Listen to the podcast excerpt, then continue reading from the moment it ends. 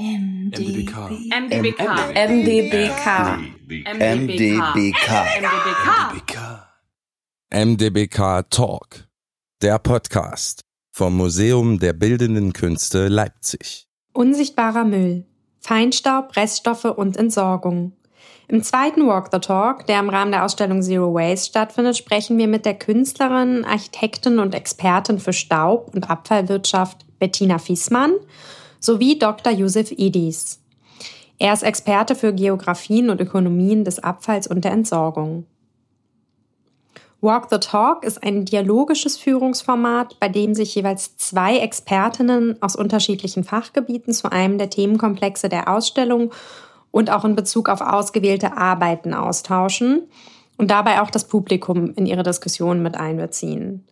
Aufgrund der Corona-Schutzmaßnahmen können daran im MDBK leider nur fünf Personen teilnehmen und deswegen haben wir uns dazu entschieden, alle vier Walk the Talks aufzuzeichnen und wir stellen sie eben hier als Podcast-Episoden zur Verfügung. Mein Name ist Lena Fließbach und dieser MDBK Talk wird moderiert von Laura Jansen. Sie ist Texterin und Gründerin des Bündnis Abfallvermeidung Leipzig. Herzlich willkommen bei MDBK Talk zum Thema Feinstaub, kleinsten Reststoffen und unsichtbaren Partikeln. Und ähm, genau mit diesen feinsten Feinheiten beschäftigt sich ein, äh, eine Gästin von uns, und zwar Bettina Fissmann. Sie ist Architektin, Künstlerin und Staubtheoretikerin. Dieses letzte Wort habe ich noch nie gehört. Was verbirgt sich dahinter? Ja, also es ist ein bisschen selbst gemacht, die Staubtheorie. Also als, äh, weil ich habe wirklich sehr früh angefangen, als Architektin mich mit Staub zu beschäftigen. ähm, und zwar, weil äh, die Bewegung des Staubes, des schwebenden Staubes, sind äh, multidimensional. Und äh, ich hatte gedacht, daraus fast eine neue Raumtheorie zu machen und wollte das aber materialistisch behandeln und ähm, bin wirklich auf den, durch den Staub auf was ganz Neues gekommen, weil äh, wirklich es ist der neue Raum, aber es haben sich eben, der Staub ist sozusagen das Tor in, in so eine neue Denkwelt und schon, schon immer gewesen, also seit 2000 Jahren im Grunde genommen. Weil es ist bis heute, das ist das Tolle bei Staub, bis heute das letzte Partikel, was man mit dem bloßen Auge sehen kann. Und äh, ohne Apparate. Natürlich sind die Apparate technisch äh, präziser geworden. Und durch diese Eigenschaft, also jeder kennt eigentlich diesen Staub, der im Licht tanzt und der changiert immer zwischen sichtbar und unsichtbar. Und durch diese Eigenschaft ist er im Grunde genommen äh, das Tor zur, in einer wissenschaftliche Fiktion, in einer Fantasiewelt immer schon gewesen. Und das, äh, das hat, wusste ich nicht, als ich meine Forschung angefangen habe, aber das ist sozusagen der, die Motivation dann dahinter, auch, auch technisch damit umzugehen. Ja. Genau, das so zum Geheimnis vom Staub, was Vielen Dank erstmal schon für diese erste Idee von Staub. Wir kommen nachher noch dazu und auch, was das mit Zero Waste äh, zu tun haben könnte. Und dann möchte ich noch meinen zweiten Gast vorstellen. Dr. Yusuf Idis ähm, kennt sich auch ein bisschen in Leipzig aus, hat hier nämlich promoviert über nachhaltigen Konsum im Alltag und ist Experte für Geografien und Ökonomien des Abfalls und der Entsorgung. Geografie und Abfall bringe ich nicht auf den ersten Blick zusammen. Was hat es damit auf sich? Also, also, also im Grunde kam die Idee eigentlich daher oder, oder, oder der Zusammenhang. Äh, also der lag für mich irgendwie ziemlich schnell auf der Hand, weil ähm, Abfall ja immer in Bewegung ist. Also ähm, man schmeißt vielleicht irgendwie was weg, dann ist es in der Mülltonne, dann wird es abgeholt, dann kommt es auf die Deponie oder in die Verbrennungsanlage oder ähm, zum Recycling ähm, wird es dann halt weiter geschickt und ähm, in der Recyclinganlage ähm, kann dann auch nicht alles recycelt werden. Ein Teil davon wird dann weiter exportiert ähm, beispielsweise und ähm, so ist halt Müll eigentlich ständig in Bewegung, ähm, wird mobilisiert durch ähm, ja, verschiedene, verschiedene Intentionen, also seien es jetzt irgendwie wirtschaftliche Hintergründe, natürlich in erster Linie, dass er irgendwie weg sein soll, was er natürlich niemals ist. Und Genau, also so, so ist Abfall eigentlich ständig in Bewegung. bis er dann irgendwo vielleicht ähm, landet auf einer Deponie oder ähm, ja, wie auch immer, wo er dann irgendwie festgehalten werden soll. Das ist ja auch eine Form der, ja, des Verhinderns von Bewegung. Also da ist eigentlich, da steckt auch irgendwie Mobilität drin. Genau, das ist so die eine Seite. Und die andere Seite ist ja auch, dass, ähm, ja, dass Müll auch nicht nur ähm, beabsichtigt irgendwo hingebracht wird ähm, oder in Bewegung versetzt wird, sondern ähm, ja, also wie du ja auch schon zum Beispiel gesagt hast, also Müll ist ja auch Staub, Staubpartikel ist ja auch eine Art von Müll und ähm, der bewegt sich auch nach seinen eigenen Gesetzmäßigkeiten und ähm, ja, also widersetzt sich diesen, diesen Einhegungen oder diesem, diesem, diesem Willen irgendwie festgehalten zu werden. Und das sind eigentlich so, ja, das sind so, so Arten von Mobilitäten, die, ja, die mich einfach als Geografen interessieren. Also. Ja, wir starten den Walk the Talk auf dem Vorplatz des Museums und die Leipziger Künstlerin Clara Meinhardt hat hier zwei größere Objekte positioniert, die den Titel tragen Maschine Typ Motor und Maschine Typ Maya. Sie hat präparierte Aussparungen oben auf den Kuben bepflanzt und es handelt sich hier um Betonabgüsse von gebrauchten Styroporverpackungen, von Haushaltsgeräten und Arbeitsmaschinen. Also sozusagen das Negativ der Verpackung wird das Positiv in Beton. Ja, ja, Sie haben es. Äh und es ist natürlich toll zusammengesetzt, weil es ähm, fast irgendwie aus einer anderen Kultur aussieht wie aus einer mhm. anderen Kultur oder so. Ja, also ich hätte jetzt auch den Eindruck gehabt, dass es auf jeden Fall, ja, es muss halt irgendwie menschlich gemacht sein und ähm, ja, taucht jetzt nicht einfach so auf in der Natur oder wie auch immer. Haushaltsgeräte wie Staubsauger, Drucker oder Kaffeemaschinen sind auf eine möglichst kurze Lebensdauer angelegt und müssen deshalb sehr häufig ersetzt werden. Und das Verpackungsmaterial wie Styropor ist im Grunde unverrottbar. Mit ihren Objekten macht jetzt die Künstlerin Clara Meinhardt das Abfallprodukt überhaupt erst sichtbar. Wir stehen nun im Untergeschoss der Ausstellung vor einer großformatigen Fotoserie des Künstlers Tour Greenford. Sie trägt den Titel Incineration. Und er hat hier Feuer an einer deutschen Müllverbrennungsanlage untersucht. Die Aufnahmen sind bereits vor zwölf Jahren entstanden und stellen jetzt aber erneut die Frage nach dem heutigen Stand der thermischen Müllverbrennung. Welche Abfälle können in den Anlagen überhaupt noch verwertet werden und was geschieht eigentlich mit den unterschiedlichen Reststoffen wie Stäuben oder Schlacken? Genau, und ich finde das, das ist halt irgendwie insofern spannend, weil es halt irgendwie ja, die Themen aufgreift. Ähm, also unsichtbarer Müll, weil das, was irgendwie verbrannt wird, ist natürlich erstmal ähm, weg oder man stellt sich vor, dass das vielleicht erstmal weg ist. Ähm, und ähm, dabei fällt da halt auch wieder Abfall an. Also ähm, diese, diese, ganzen, diese ganzen Reststäube oder Restschlacken aus dieser Müllverbrennung, die müssen ja auch irgendwo hin oder die müssen ja auch verbracht werden, müssen ja auch irgendwie wieder weg.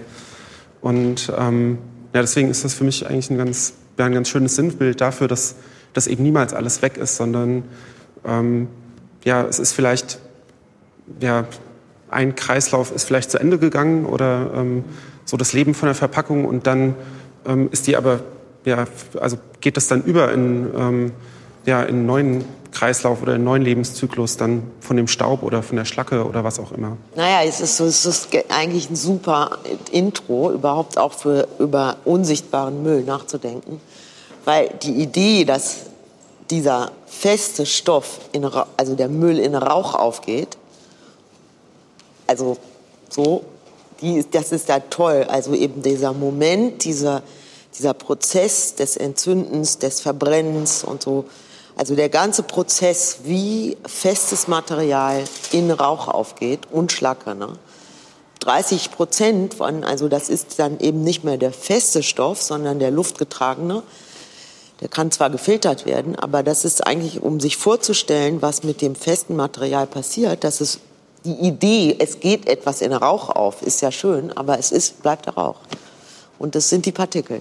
Und die haben, wie wir wissen, also haben sehr viel, machen sehr viel mit unserer Umwelt. Das, was in Rauch aufgeht, das, also da, da stehen ja Auflagen dahinter. Also der, der Rauch, der muss gereinigt werden ähm, und die Filter, die werden dann irgendwie in, in, in ja, oder diese, diese Stäube werden halt in Filtern aufgefangen und gesammelt. Und je nachdem, was da verbrannt wird, sind diese Stäube auch ja, teilweise gefährlich oder ähm, giftig. Und ähm, genau, die müssen dann halt eben verbracht werden, wie das in der Fach, Fachsprache so schön heißt. Und ähm, dafür ähm, ja, also werden die halt oftmals auch in Untertagedeponien ähm, dann gebracht. Also diese Stäube, also in solchen, ähm, also Big Bags nennt man die. Das sind so diese großen Plastiktaschen, also die man auch auf dem Bau häufig sieht. Ähm, da kommen diese Stäube häufig rein und diese Stäube werden dann ja, in Untertagedeponien eben verbracht. Und das, also das Witz, also eine witzige Anekdote dabei ist halt, ähm, dass es dann trotzdem auch noch ähm, Verwertung ist, also dass es halt nicht eine Deponierung ist oder ähm, nicht als Deponierung gelten muss, sondern dass es auch oftmals eine Verwertung ist, ähm, ist nämlich der Grund, dass diese, dass diese Taschen ähm, ja, in, in, in, ja, in Hohlräume gebracht wird, die bei Salzstöcken zum Beispiel übrig blieben, also Kali und Salz, ähm, hat daraus auch ja, quasi ein Geschäftsmodell gemacht, also deren, ähm, ja, deren Abfälle, die beim Abbau von, von, von Kali zum Beispiel oder von, ja, überhaupt von, von ihren Produkten anfällt, das wird eben vermischt mit diesen Stäuben, die dann fest werden und dann werden die in die Hohlräume gebracht und weil dann ähm, die Hohlräume damit gestützt werden, ist es eine Verwertung, also weil ähm, sie dienen ja einem Zweck. Wie wird es bezeichnet, das, was da übrig bleibt? Ähm, das war jetzt gerade die Frage aus dem Publikum. Ja, es, also es gibt in der Abfallverwertung gibt es bestimmte Abfallklassen, also, also dieser also gefährliche Mülle, die werden dann häufig irgendwie in, äh, also das ist jetzt so Fachdings, also ähm, DK2 oder DK3 Abfall und der, ähm, der gilt als gefährlich und deswegen muss er halt auch so verbracht werden, ähm, dass er ja, dass er nicht mehr, also dass er eben nicht mehr austreten kann. Also deswegen halt eben auch diese diese Untertagedeponien für solche gefährlichen Ja Stäube. und vor allen Dingen, also da würde ich auch noch mal denken, dass ja äh, Staub relativ komplexe Zusammensetzung ist, selbst wenn das ein Rauchstaub ist. Wenn der in diesen Big Bags verpackt ist, geht ja der Prozess in diesen Mikropartikeln weiter. Das heißt, es ist jetzt nicht radioaktiver Müll, aber es ist so, dass man davon ausgehen kann, es gibt einfach gar keine Forschung darüber, was in so einem Mikroprozess abläuft. Und das, das ist natürlich heiß. Also das heißt, der ist dann hoffentlich nicht mehr entzündlich, weil Staub ist eines der entzündlichsten Materialien, also so, weil die Oberfläche so groß ist. Ja, na, die, also sie werden ja dann quasi im also mit, mit so Umgebungsmaterial dann in dem, in dem Hohlraum ähm, vom Bergbau werden ja dann quasi äh, ja, so, so reingebracht, dass sie auch gar nicht mehr, also dass sie gar nicht mehr rausgeholt werden können. Also sie werden quasi einbetoniert da. Also generell ist es so, das, was eben nicht mehr in den Kreislauf zurück kann, das muss irgendwie deponiert werden. Und ähm, also seins, also je nachdem, wie gefährlich das dann ist oder oder welche Grenzwerte da ähm, berührt werden irgendwie von diesen, von diesen Schlacken oder Stäuben oder Aschen oder was auch immer da überbleibt, ähm, kann das halt entweder auf Übertagedeponien auch wandern und ähm, wenn es halt eben ja, wenn es halt eben gar nicht mehr, ähm, also, also wenn es irgendwie für immer weg sein soll, was auch immer dieses für immer heißen mag, ähm, dann, ähm, dann wird es halt teilweise auch ja, eingelagert in solche Hohlräume. Der Künstler Erik Sturm war 2012 in Ungarn für einen Arbeitsaufenthalt und er musste immer täglich einen 400 Meter langen Tunnel durchqueren, der unter dem Regierungssitz verläuft und von Fußgängerinnen, Radfahrerinnen und Autofahrerinnen gleichermaßen benutzt wird. Und Erik Sturm hat vom Eingang bis zum Ausgang des Tunnels eine weiße Linie in den Ruß geputzt. Wir sehen hier ein Echtzeitvideo dieser Aktion mit dem Titel Negativlinie sowie auch die drei schmutzigen Handtücher, die hier auch an der Wand hängen. Und diese Arbeit ist der Beginn einer langjährigen Auseinandersetzung mit dem Thema Staub und Feinstaub gewesen. Er, der Künstler selbst, Erik Sturm, kommt aus Stuttgart und er hat hier an der Kreuzung am Neckartor auch als Fortführung dieser Arbeit Feinstaub gesammelt. Und er hat diesen verarbeitet zu einem Pigment mit Leim und Wasser. Ähm, wurde dann daraus die Farbe Neckartorschwarz. Hier sehen wir auch ein Relief, denn während des Trocknens reißt die Farbe auf und verformt sich. Erik Sturm hat auch in Zusammenarbeit mit der Max-Planck-Gesellschaft und mit dem Karlsruher Institut für Technologie Feinstaubpartikel unter dem Rasterelektronenmikroskop untersucht. Hier eine Fotografie zeigt diesen fast unsichtbaren Umweltmüll, wie verklebte Rußpartikel, Bakterien, Fasern, Mikroplastik, Salzkristalle, Glas, aber auch Bremsabrieb oder Sand. Also jedes Material kann zu Staub werden Und ähm, hier ist es wirklich dezidiert natürlich ähm, das Abgas und wie man auch sieht an dem Neckartor-Schwarz, ein großer Rußanteil. Ne? Also das ist sozusagen so ähnlich wie in dem Verbrennungsprozess entsteht schwarzer Ruß. Und ähm, was ich ganz toll finde, ist, dass äh, eben wir, also zum Beispiel Feinstaubmessungen, die eben dort auch stattfinden, die, das sind irgendwelche Apparate, die irgendwas messen und ähm, die eigentlich, also was zunächst unsichtbar ist, in Messwerte übersetzen. Ne? Und das ist ja für uns, also wenn man jetzt so sagt 5,3 irgendwas, relativ abstrakt. Ne? Äh, diese sehr abstrakte Vorstellung von irgendwas, was in, in Rauch aufgeht oder in Ruß eben, dann sozusagen das umzuwandeln in, äh, in Pigment im Grunde genommen. Ne? Das also das finde ich ganz toll an der Arbeit. Also finde ich, ich hatte eben, ja, also begeistert mich komplett, wie ohne eben diese, ohne Vorwurf oder ohne didaktisch, didaktisch zu sein, dass, äh, dass es wirklich endlich mal klar wird, was dann eigentlich, wenn man das abwäscht beziehungsweise ex extrahiert, was dabei rauskommt. Ne? Und äh, relativ einfach, das kann jeder verstehen. Ne? Wie, also eben diese Feinstaubdebatten, diese Messungen sind total fragwürdig und Neckartor, also Stuttgart ist einer der belastetsten Gebiete, weiß man irgendwie, weil es im Tal liegt, aber ja, das ist äh, wirklich toll, kann man sich richtig gut vorstellen. Also ich finde halt total spannend diese Tube da, ähm, Neckartor Schwarz, weil das eigentlich auch so einen, so einen ganz guten Blick darauf wirft, was, also womit wir es eigentlich bei Abfall zu tun haben. Also so jeder kennt Abfall, jeder kennt Müll. Irgendwie, wenn man es sieht, dann weiß man, das ist irgendwie ein Mülleimer und was da überquillt, das ist irgendwie Müll. Ähm, aber eigentlich ist es total unklar, was Müll ist, weil ständig entstehen bei irgendwelchen Prozessen, bei Arbeiten oder ähm, bei Produktion, bei Konsumtion entstehen eigentlich immer irgendwelche Ausschüsse, irgendwas, was irgendwie wegwandert. Ähm, aber ob das dann Abfall ist oder ob das dann irgendwie was Neues ist oder ob das dann wieder ein Produkt ist, ähm, das also das entscheiden wir ja irgendwie damit mit, mit, mit Bewertungen, ja, in irgendwas Wert reinlegen. Und das passiert halt eigentlich, ähm, wenn man da eigentlich so, ja, quasi sagt, so, das ist jetzt nicht, nicht mehr Müll, sondern das ist jetzt halt, äh, das ist eine Farbe, das ist Neckartor-Schwarz und kann man benutzen. Und ähm, genau, also es passiert, das ist ja eigentlich so die Idee von ja, Circular Economy oder, oder Recycling oder, oder, oder. Ähm, aber ich finde das, also hier wird das halt irgendwie ganz drastisch deutlich, wie also wie fließend eigentlich so die Übergänge sind zwischen Müll und Nicht-Müll. Also, und ja, und überdies finde ich es halt einfach total beeindruckend, also wie, also wie viel da halt einfach überhaupt anfällt. Bipa Galhotra ist eine Künstlerin, die in Neu-Delhi ähm, an verschiedenen Orten geforscht hat und dort Luftproben genommen hat, weil die große Stadt ganz viele Probleme hat, ähm, eben mit Feinstaub. Viele Leute tragen im Alltag auch Atemmasken, also nicht nur zu Corona-Zeiten. Also ich finde, so auf den ersten Blick sind die Bilder unglaublich bedrückend, trist, irgendwo auch sehr einsam. Darf ich Ihnen gleich das Wort rüberwerfen? Also klar erschließt sich halt irgendwie so, dass es um Müll geht, ähm, weil eigentlich immer ja, irgendwelche Müllberge oder fast immer irgendwelche Müllberge oder, irgendwie, oder Schrott im Hintergrund zu sehen ist. Und ähm, genau, und dann halt eben eine Person, die irgendwas scheinbar auffangen will oder, oder scheinbar irgendwas habhaft werden will. Ähm, ja, genau, aber eigentlich ist es unklar, ähm, was es eigentlich ist. Und ob das jetzt der Staub ist oder ob das Luft ist, das geht ja eigentlich so gar nicht so, erstmal gar nicht so daraus hervor. Naja, ich finde das interessant jetzt einfach, dass die Landschaften durch dieses äh, Messgerät oder durch das Filter- oder Siebgerät eigentlich so eine andere Dystopie kriegen.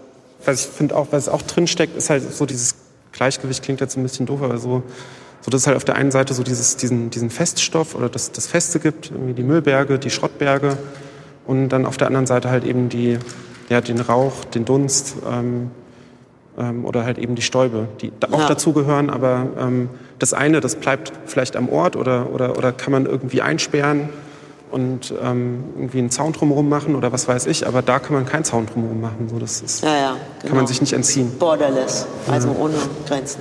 Und ähm, diese Grenzenlosigkeit, also Borderlessness, betrifft eben auch den Körper. Und das ist das, äh, die Haut als so, sozusagen größtes Organ nimmt es auf. Ne? Und das finde ich ganz spannend, dass eben diese um Umwelt, also als wo der Mensch, also sie macht das jetzt über diesen Filter, aber eigentlich der Körper, Lunge und eben das, äh, das, die Haut, das wirklich alles aufnimmt. Und das ist das ist wirklich Gesundheit.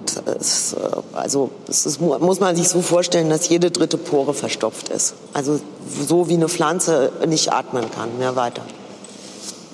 Und das finde ich eigentlich, wenn man sich das vorstellt, also sozusagen eine Ländergrenze, die keine, die nur juridisch ist, und eine Körpergrenze, die eben auch, also Bruno Latour oder Donna Haraway, die eben auch sagen, es gibt eigentlich die Körpergrenze nicht. Ne? Stoff, feinstofflich. Die Künstlerin Biba Galotra beschäftigt sich mit den negativen Auswirkungen der Globalisierung, auch auf das ökologische Gleichgewicht. Die Probleme, die durch Überbevölkerung oder Umweltverschmutzung verursacht werden, führen uns ja eigentlich die Absurdität einer Lebensführung vor Augen, die ja das zerstört, was uns Menschen von existenzieller Wichtigkeit ist. In ihrer performativen Fotoserie Breath by Breath thematisiert sie also diese massive Luftverschmutzung in Metropolen wie Delhi. Sie arbeitet und lebt in Delhi. Verkehrsüberlastung und auch hohe Schadstoffemissionen durch Fabriken, aber auch zum Beispiel das Abbrennen von Müllhalden oder Feldern haben halt hier in der Hauptstadt Indiens zu einer Feinstaubkonzentration geführt, die wirklich weit über den erlaubten Grenzwerten liegen. Und die Bewohnerinnen sind Gesundheitsgefahren ausgesetzt. Also sie haben Husten, Kurzatmigkeit, aber auch Übelkeit oder Magenschmerzen. Nee, also ich finde es ähm, total gut, dass, dass ihr das angesprochen habt. Also, dass, dass, also dass es halt auch einfach ähm, ein, ganz, ja, ein ganz starkes gesundheitliches Problem ist, das da ähm, verursacht wird. Und ähm, also es natürlich einerseits irgendwie grenzenlos ist, andererseits aber schon ähm, ja auch eben Schwerpunkte hat. Ähm, oder wenn man sich ja große, große Ballungsräume in Asien anschaut oder zum Beispiel auf dem afrikanischen Kontinent, da sind die Luftverschmutzungswerte teilweise halt so hoch, dass, äh, also das ist halt auch ein, ja, einer der, ähm, ja, der meisten Gründe für, ja, für vorzeitiges Sterben ist, schlicht und einfach. Also das ähm, also es ist natürlich total schwer ähm, zu messen, sowas. Und ähm, die genauen Zahlen habe ich jetzt auch nicht im Kopf. Also das, das sind natürlich dann medizinische Studien, ähm, die, ja, die dann Zahlen produzieren auf eine bestimmte Art und Weise. Aber ähm, es ist tatsächlich so, dass halt also viele Menschen viel früher sterben, als sie es eigentlich müssten, wenn eben die Luftverschmutzung nicht wäre. Und ähm, also es ist keine Lappalie oder so. Das ist schon wirklich sehr drastisch. Und, ähm, und was man dazu eben auch, oder was vielleicht auch ganz interessant ist, ähm, oder was halt auch erklärt, dass ja zum Beispiel, also dass es halt Metropolen gibt, wie eben, wo eben die Luftverschmutzung stärker ist oder wo eben einfach diese, ähm, ja, diese Air Pollution ein, viel größeres Problem ist, sind halt tatsächlich am Ende auch wieder Grenzwerte. Und nicht nur Grenzwerte, die die Luft betreffen, sondern ähm, ja zum Beispiel ähm, keine Ahnung, also wenn Öl irgendwie hier in Europa verbrannt wird oder so, oder Öl, das hier in Europa abgesetzt wird, ähm, das muss sauberer sein, also das muss gereinigter sein, zum Beispiel von Schwefelbestandteilen, ähm, als Öl, das jetzt, keine Ahnung, nach Lagos verkauft wird oder so. Und ähm, weil da einfach andere, also herrscht einfach eine andere Regulation, andere, andere Regeln, andere Grenzwerte. Und ähm, schwefelhaltiges Öl zum Beispiel verursacht halt viel ähm, Schwefeldioxid, was eben auch ein, ja, ziemlich schädlich ist und und die Absurdität, dass wir inzwischen wissen, dass, es, dass wir ein, ein, einfach nur ein Klima haben und eine, eine Atmosphäre und die uns teilen und dass es doch ganz schöne Durchmischungen gibt. Das ist ja, das äh, finde ich interessant. Das ist, äh, da, ne? also das ist das System sozusagen. Wir verschicken es, weil die haben andere Grenzwerte. In einer weiteren Arbeit von Viva Galotra, der Videoarbeit Cleansing, sieht man die Künstlerin, wie sie sorgfältig die Staubschichten von ihrer Balkonpflanze entfernt. Dadurch soll diese wieder Photosynthese betreiben können. Das ist tatsächlich notwendig in Delhi alle paar Tage.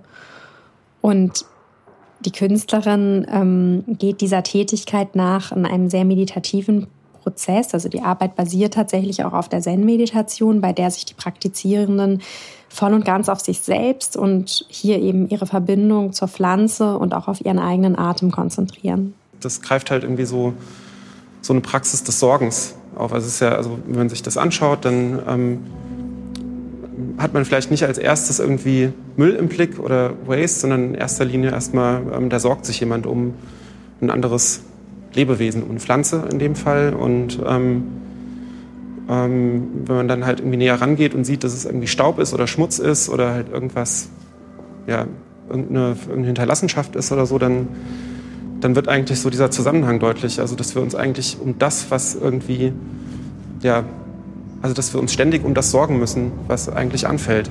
Also, ähm, genau, und deswegen finde ich eigentlich so diesen Begriff Entsorgung immer ein bisschen irreführend. Also, man kann sich nicht entsorgen, sondern es ist eigentlich viel mehr ähm, so eine ständige Sorge, die, ähm, die damit einhergeht, wenn man, ja, wenn man Müll produziert oder Schmutz.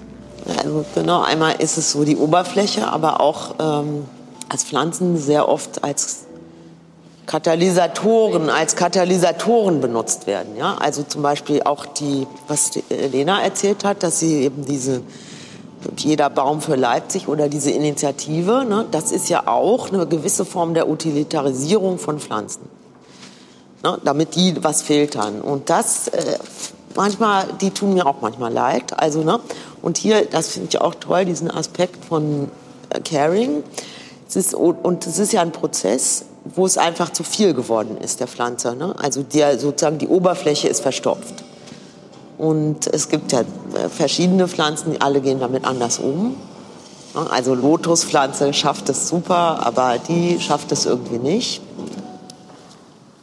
Ja, der, der Künstler Wolf von Kries hat in Peking am Stadtrand so eine kleine Kette gefunden, wo die eben angefangen hatte mit ähm, den Büroklammern umwickelt mit kleinen Schildchen und hat sich gedacht, okay, das möchte ich gern weiterführen und hat in seinem Alltag sozusagen immer wieder seine äh, Hosentaschenreste genommen und diese Kette weitergeführt, die jetzt 60 Meter lang ist mittlerweile.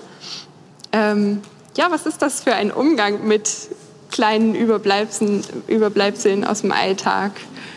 Ich würde erstmal ganz schlicht und einfach sagen, es ist eine Form der Wiedernutzung verschiedenster Materialien, also Plastik, Papier, Metall.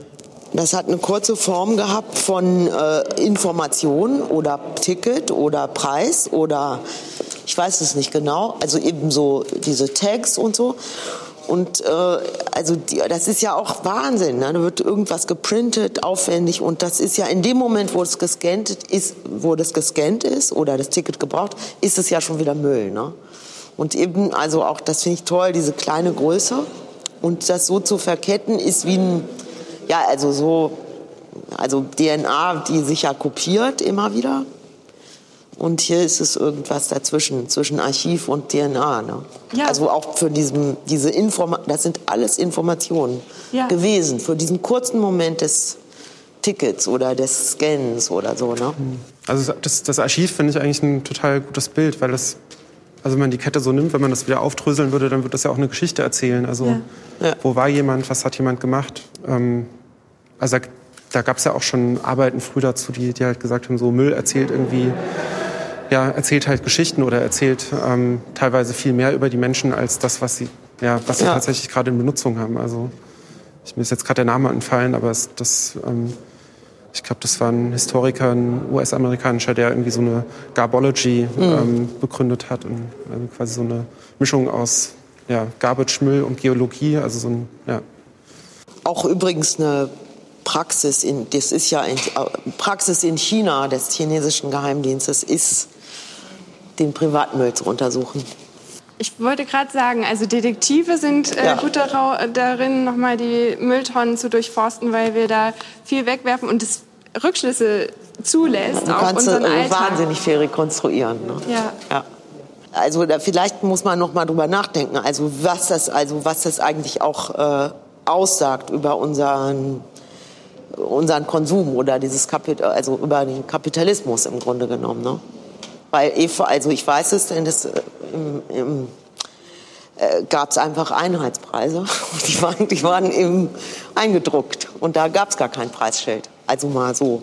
Also auch, ja, dass es spannend wäre, nach Alternativen zu schauen. Wie kann man den Preis vielleicht auch anders oder auf kleineren Schildern oder auf das Produkt direkt bringen, ähm, als auf ein Stück, was dann nach kurzer Zeit schon seinen Wert verliert und von äh, wichtiger Informationsträger hinwechselt zu plötzlich Müll. Nee, das ist ja das Tolle an und das Irre an unserem System. Wenn du gehst in den Laden, in dem Moment, wo das Produkt bezahlt ist, ist es Müll.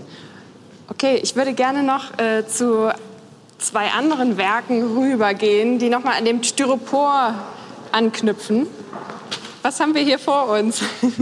Eine Teilnehmerin des Walk the Talks hat sofort die Assoziation Materialüberschuss es wird immer mehr, eine Dose quillt auf.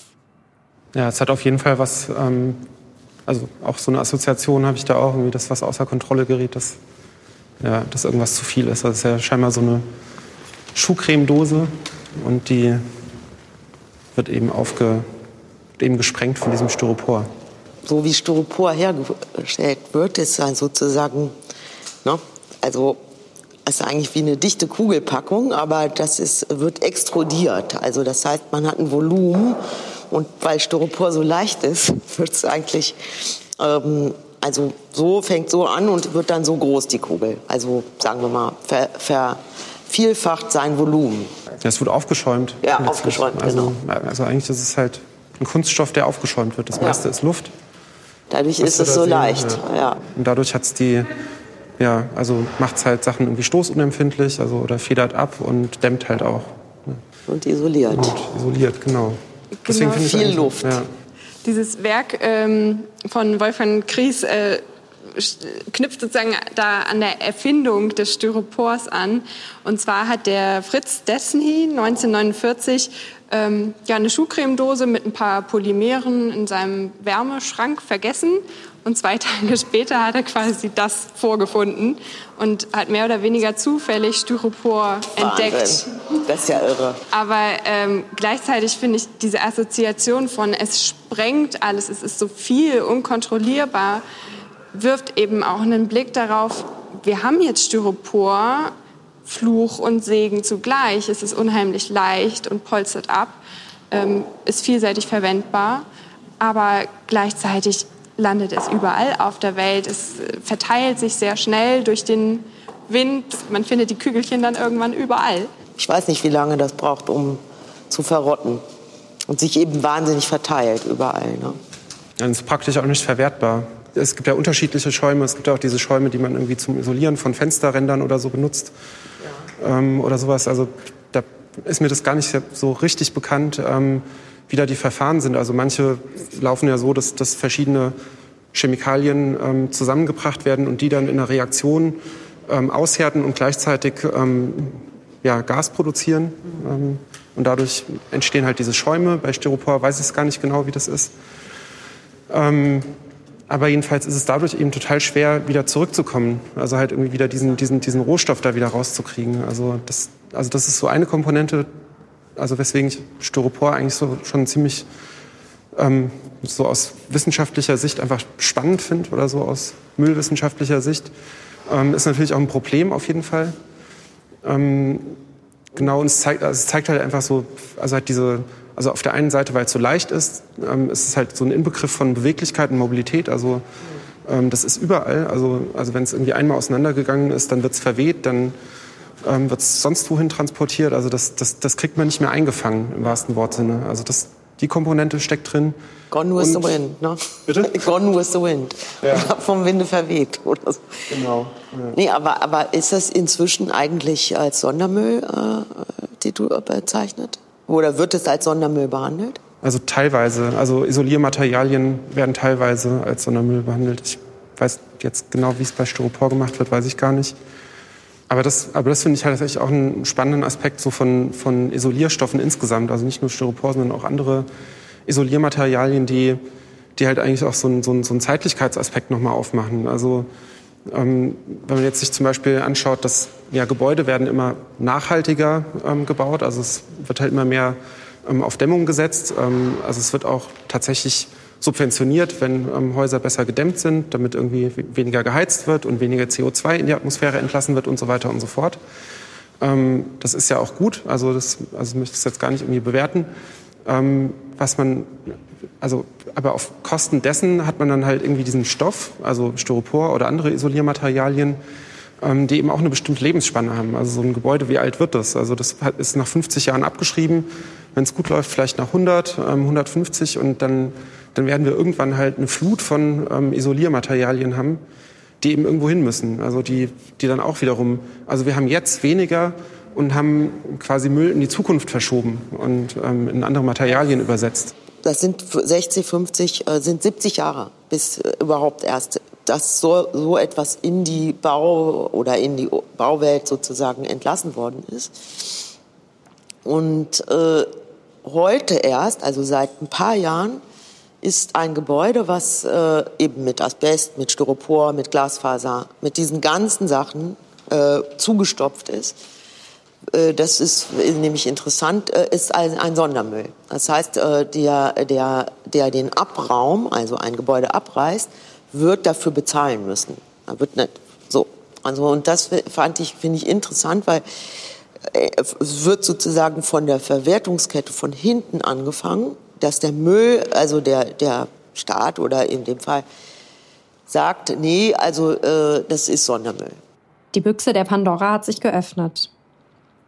Eine Teilnehmerin fragte nun, inwieweit produzierende Gewerbe eigentlich für den Abbau oder für die Verwertung haften. Vermutlich gar nicht. Und das ist doch eigentlich absurd. Auch bei anderen Produkten, nicht nur bei Häusern, wird ja überlegt, inwiefern haftet derjenige, der dieses Produkt in die Welt bringt, auch dafür oder muss sich darum kümmern oder Steuern abgeben, was auch immer, ähm, um für die Entsorgung eben auch zu garantieren. Mhm. Ich finde, es sind jetzt total viele spannende Aspekte angesprochen worden, wozu ich auch irgendwie ja, auch gerne noch mal was sagen würde. Also, also erstmal dieses, ähm, diese Büchse der Pandora, das stimmt total. Also also Kunststoff ist jetzt da oder seitdem irgendwie Kunststoff produziert wurde, ist es da, es ist in der Welt und ähm, das wird auch nicht einfach wieder weggehen. Also man kann es natürlich verbrennen, dann entstehen irgendwie andere Sachen. Das ist der einzige Weg, wie man irgendwie Kunststoff vernichten kann in irgendeiner Form. Ähm, aber alles andere bleibt. Ähm, das, ähm, ja, keine Ahnung, wenn man irgendwie davon ausgeht, dass es irgendwie 500 Jahre oder so braucht, um sich zu zersetzen, dann ähm, ja, dann haben wir sozusagen alles, was bisher produziert wurde, ist, wenn es nicht verbrannt wurde, heute auf der Welt. Und ähm, ja, also man kann natürlich irgendwie ähm, so irgendwie so ein Verursacherprinzip oder so anwenden, sagen irgendwie rechtlich muss man dafür haften und wir sind irgendwie dafür verantwortlich, aber es ändert halt nichts an der Tatsache, dass das Material da ist und ähm, teilweise halt gar nicht mehr einzufangen ist. Und ähm, also was ich zum Beispiel auch bei diesem, bei diesem Verursacherprinzip, was angesprochen wurde, auch ganz spannend finde. Also es wird ja zum Beispiel mit dem dualen System wurde das ja versucht. Also zu sagen, ähm, hier hört mal, wenn ihr so und so produziert, wenn ihr so und so viel ähm, Verpackungen einsetzt, ähm, dann muss das ja auch irgendwie wieder entsorgt werden. Ähm, deswegen gibt es irgendwie den grünen Punkt. Den grünen Punkt als solchen gibt es gar nicht mehr. Ähm, also, also ich glaube jetzt im engeren Sinne gibt es den nicht mehr. Also es gibt natürlich noch die gelbe Tonne. Und das Prinzip funktioniert ja so, dass eigentlich die Produzentinnen und Produzenten ähm, eben dafür bezahlen, ähm, dass dann am Ende irgendwie ja, über die gelbe Tonne entsorgt und recycelt wird. Aber in der Praxis hat sich dann eigentlich herausgestellt, ähm, dass es eher wie ein Freibrief gesehen wurde. Also man bezahlt dafür, dass man Müll herstellen darf. Und ähm, genau, also auf der einen Seite und auf Konsumentinnen und Konsumentenseite kann es natürlich auch dazu führen, wenn man sich nicht damit näher auseinandersetzt, dass man denkt, ja, ist doch super, es wird doch recycelt, ähm, dann kann ich ja irgendwie, ja, dann kann ich ja irgendwie auch die Sachen mit Verpackungen kaufen, weil ähm, es wird ja wieder was Gutes draus gemacht. Und das Ding ist halt, es kann nichts Gutes draus gemacht werden, weil ähm, die meisten Sachen sind schlicht und ergreifend technisch gar nicht recycelbar. Also wenn wir irgendwie so Recyclingquoten hören, ähm, die irgendwie, keine Ahnung, nahe der 50 Prozent sind oder sowas, dann dann kommt es daher, dass das gemessen wird, was in das System eingespeist wird. Also das, was reinkommt, das wird gemessen, aber nicht das, was rauskommt. Und das, was rauskommt, das ist sehr viel weniger. Also da, geht, da sprechen wir über ein Zehntel oder sowas vielleicht. Auch noch mal ein anderer Aspekt. Es, hat, es gibt so viele Plastiksorten, dass das ist, es wird teilweise bis heute per Hand sortiert. Und was man bei vielen Berechnungen gar nicht macht, ist, dass die Energie, also nicht nur die, äh, die Arbeitsenergie, sondern die Energie, die es braucht, um wieder ein Plastik herzuschmelzen, wird oft nicht berechnet. Und ähm, also man kann so auch so Rechnungen machen. Du hast eine Erdbeerpackung mit so Hartplastik. Der Energiegehalt dieser 10 Erdbeeren oder 20 entspricht dem Energiegehalt der Verpackung. Und das wird ist manchmal ist einfach wirklich ganz ganz also ist eigentlich pervers. Ne? Vielleicht kann man da noch mal sagen, ja, es ist an vielen Stellen ein Trugschluss zu sagen, ach wenn ich die und die Materialien verwende, ähm, ist es leicht recycelbar. Meistens ist es der Fall, dass es sehr aufwendig ist, nochmal dieses Recycling auch bei Gläsern, ähm, Schraubgläser mit, was weiß ich, Gemüse drin oder so. Ist unheimlich aufwendig, die wieder einzuschmelzen, wieder ein neues Glas draus zu machen. Ähm, und man blickt kaum durch, was ist jetzt eigentlich die, das beste Material.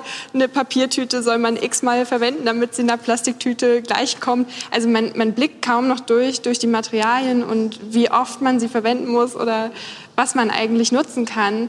Und meine persönliche äh, Quintessenz ist vermeiden und äh, versuchen, Sachen wiederzuverwenden. Also schon im, im Konsum darauf zu setzen. Und die Ausstellung hat sich das ja auch zum Ziel gesetzt, genau vor, vorher zu überlegen, nicht erst Müll zu produzieren oder Dinge zu produzieren und am Anschluss zu denken, okay, was machen wir jetzt mit diesen Tafeln, die nach der Ausstellung quasi keinen Wert mehr haben, ähm, sondern vorher zu überlegen, aus welchen Materialien machen wir das, wo kommt es im Anschluss eventuell auch hin, auf was können wir verzichten. Und deshalb möchte ich noch mal zur, zum letzten Werk von Andreas Greiner. Der hat eben aus der Ausstellung analysiert, ähm, was für Transport äh, oder was mit der Ausstellung sozusagen zusammenhängt an Müll, an CO2-Ausstoß. Mit unserer Ausstellung Zero Waste möchten wir auch im Kunst- und Kulturbetrieb ein größeres Bewusstsein für Müllvermeidung und auch Ressourcenschonung schaffen. Und deshalb haben wir zum Beispiel Transporte über weite Distanzen versucht zu vermeiden, genauso wie Langstreckenflüge. Die Künstlerinnen sollten zum Beispiel nicht nur für eine Veranstaltung, sondern eben dann für mehrere Projekte oder auch längere Aufenthalte anreisen. Und wir haben auch versucht, materialaufwendige Installationen zu vermeiden, genauso wie Ausstellungsbauten oder auch Einmalverwendungen.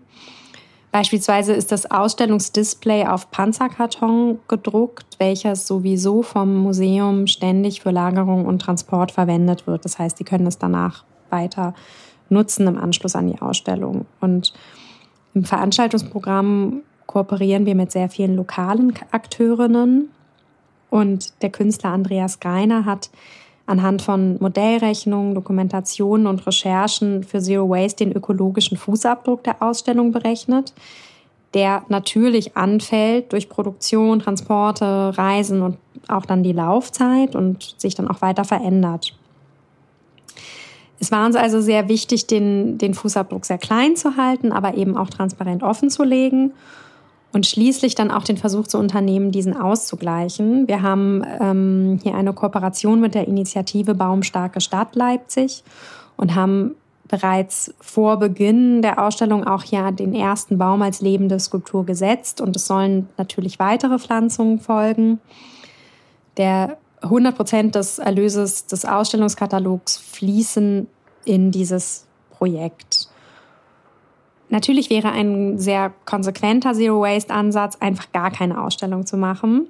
Aber wir wollten jetzt eben herausfinden, wie man konstruktive Lösungsansätze für den Kulturbetrieb finden kann, ohne auf das Ausstellungsmachen zu verzichten. Denn wir wollen ja diesen Raum auch schaffen für eine Debatte und eine Diskussion über das Thema. Und wir möchten, dass das Prinzip Zero Waste sich nicht nur vereinzelt als Lebensziel durchsetzt, sondern auch in verschiedensten Branchen weiter verbreitet, wie eben auch in der Kunst- und Kulturbranche und bestenfalls das Prinzip auch mitgedacht wird bei jedem Projekt in Zukunft. Ja, weil das fand ich jetzt ganz toll, dass dieses, dieses das ist ja das Grundparadox, ne? ne? zu sagen, wenn wir es unterlassen, was zu machen, wäre es natürlich, also, also die Unterlassung oder irgendwie die Folgelosigkeit oder so, ne?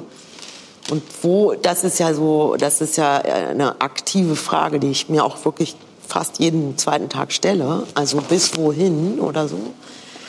Und wenn man das unterlässt, ne, dann, dann wäre das ja auch schade. Also es ist der, der Diskussion für den Austausch und dieser, das ist ja auch wirklich eine, also eine, so eine tolle Ausstellung und so, so schön auch, also so toll ausgewählt oder so. Die hat vermittelt eben auch was und ja, ich finde das total spannend. Also man kann halt nicht aufhören und ähm, und ich finde sowas oder so eine Arbeit zeigt halt eigentlich auch total gut, wie man, wie man halt in so, so Strukturen dann auch eben drinsteckt und da auch nicht raus kann. Also, ähm, und ich würde auch sagen, man kann gar nicht plastikfrei leben. Also es sei denn, man geht wirklich ja. zurück in eine Höhle. Ähm, aber ich meine, also wir wenden es ständig, ständig an. Also ähm, wenn man jetzt irgendwie sagt Verpackungen, dann könnte man da vielleicht irgendwie hinkommen. Aber ähm, in dem Moment, in dem man Handy benutzt, in dem man irgendwie Zug fährt, ähm, also eigentlich das ganze moderne Leben, das ist eigentlich nicht denkbar ohne Plastik. Und ähm, ähm, man kann natürlich anfangen, versuchen, ähm, das aufzudröseln und zu schauen, wo wie viel verbraucht wird und das irgendwie versuchen, sich da irgendwie anzupassen oder sowas. Aber im Endeffekt ähm, führt es einem immer wieder vor Augen, dass, dass man ja in diese, in diese Strukturen eben eingespannt ist und, und halt auch irgendwie, ja, wenn man sich bewegen will, wenn man sich fortbewegen will, wenn man arbeitet, wenn man irgendwie lebt, ähm, schlicht und ergreifend, dann, ähm, dann werden Sachen verbraucht ähm, und fallen dann halt auch am Ende wieder als Müll an. Also ich glaube tatsächlich so ein, also aufhören, Müll, also irgendwie Müll zu produzieren, das, das, das ist, glaube ich, also ist vielleicht ein hehres Ziel, aber es ist, glaube ich, nicht, also nicht erreichbar in dem Sinne. Also was ich dann, ähm, also was ich mir vorstellen könnte oder was, was ich irgendwie dann spannend fände, ist halt irgendwie ähm, anders zu wasten. Also nicht irgendwie nicht aufzuhören, irgendwie Müll zu produzieren, sondern irgendwie, ich glaube, so die Aufgabe wäre halt anders Müll zu produzieren und, und halt irgendwie anders in diese, in diese Sorgekreisläufe ähm, einzugreifen. Ja. Wenn man so auch das sich so vorstellt, dann kann man nicht plastikfrei leben, weil man im Zug fährt oder irgendwie eben ein Handy benutzt. Aber man kann schon in diesen anderen, das sind keine Kreisläufe, genau wie, wie du das auch geschrieben hattest. Ne? Also die Idee, dass ein, ein Produkt so einen Recycle-Kreislauf macht, gibt es eigentlich nicht. Ne? Das ist eine Augenwischerei, also diese drei Pfeile mit dem Recycling-Ding. Aber so, wenn man sich das Ende von Produkten, von Häusern, von Kleidern, von irgendwie überlegt, dann finde ich, kann man, kommt man schon näher so ein bisschen. Ne? Genau, genau. Und das, das ist, glaube ich, der Punkt. Und ich glaube, da fängt es dann halt an, spannend zu werden, dass man dann eben sozusagen diese, diese also es ist ja nicht nur der Gegenstand, der dann Müll wird, das, also man muss ja quasi so, so das, das ähm, so die Zusammenhänge denken, in die das alles eingelassen ist, dieses Müll, Müll zu produzieren. Also ich finde das, ich fände es total gut, wenn man sagt, irgendwie keine Fließjacken mehr oder weniger Kunststoff in, in Klamotten. Ähm, dann müsste es aber in der Konsequenz auch heißen, weil so viele, also so viel, so viel Schafe oder so viele Tiere kann es gar nicht geben, dass irgendwie so viel Wolle produziert wird, dass man so sich anzieht oder so kleidet, also irgendwie jeden Morgen irgendwie an den Schrank gehen, gucken, was ziehe ich heute an oder sowas, das funktioniert dann nicht. Also es müsste dann halt eher so sein, dass man sagt, ähm, dann gibt's halt irgendwie für eine Woche ein Kleidungsstück, dann wird's gewaschen und dann, dann funktioniert das. Also das meine ich damit, dass, ja. also das ist halt, ja. das sozusagen nicht, also wenn man irgendwie am, am, am Gegenstand bleibt, dann, also dann funktioniert diese Idee ähm, der Müllvermeidung nicht. Also ich glaube, die kann dann funktionieren, wenn man ähm, nicht bei sich anfängt oder, oder bei sich als Individuum nur guckt, sondern wenn man diese, diese Versammlungen von, ja. von Gegenständen sich anschaut, wie die zusammenwirken. Also wenn zum Beispiel jetzt nicht irgendwie die, die Forderung da ist, dass, dass man im Job irgendwie jeden Tag irgendwie tiptop ähm, eine neue Garderobe anhaben muss, dann, ähm, also dann kann man sich sozusagen auch auf ein, auf ein anderes Verwenden oder auf ein anderes Nutzen und auf ein, auf ein anderes Wegwerfen dann noch einlassen. Und, ähm ich finde, das ist ein sehr schönes Schlusswort, eben ähm, auch nochmal dieser Begriff, der mir heute im Kopf geblieben ist, ist nicht Entsorgung, wir entledigen uns der Sorge, sondern wir sorgen für unsere Umwelt und denken das schon vorher mit, bevor wir Entscheidungen treffen. Das finde ich eigentlich so ganz gut als Satz, den ich mit rausnehme und auch ihr bei der Ausstellung sozusagen schon mitgedacht habt. Und ich möchte euch beiden ganz herzlich danken, dass ihr dabei wart, dass ihr euren Blick auf die Werke mit uns geteilt habt und euch auf das Experiment eingelassen habt. Ihnen allen, dass Sie ähm, mit dabei waren und interessierte Fragen gestellt haben. Und äh, auch den Kuratorinnen, ähm, auch ähm, dafür, dass ihr diese tolle Ausstellung zusammengetragen habt und eben auf verschiedene Themen des Abfalls aufmerksam macht, auf eine ganz besondere Art, die irgendwie nochmal eine andere Ebene anregt als nur blanke Zahlen, ähm, die man vor sich sieht, die nichts unbedingt in einem auslösen auf den ersten Blick. Und ans Museum insgesamt, dass wir hier sein dürfen und das veranstalten dürfen und an Lauren für die Fotos. Vielen Dank.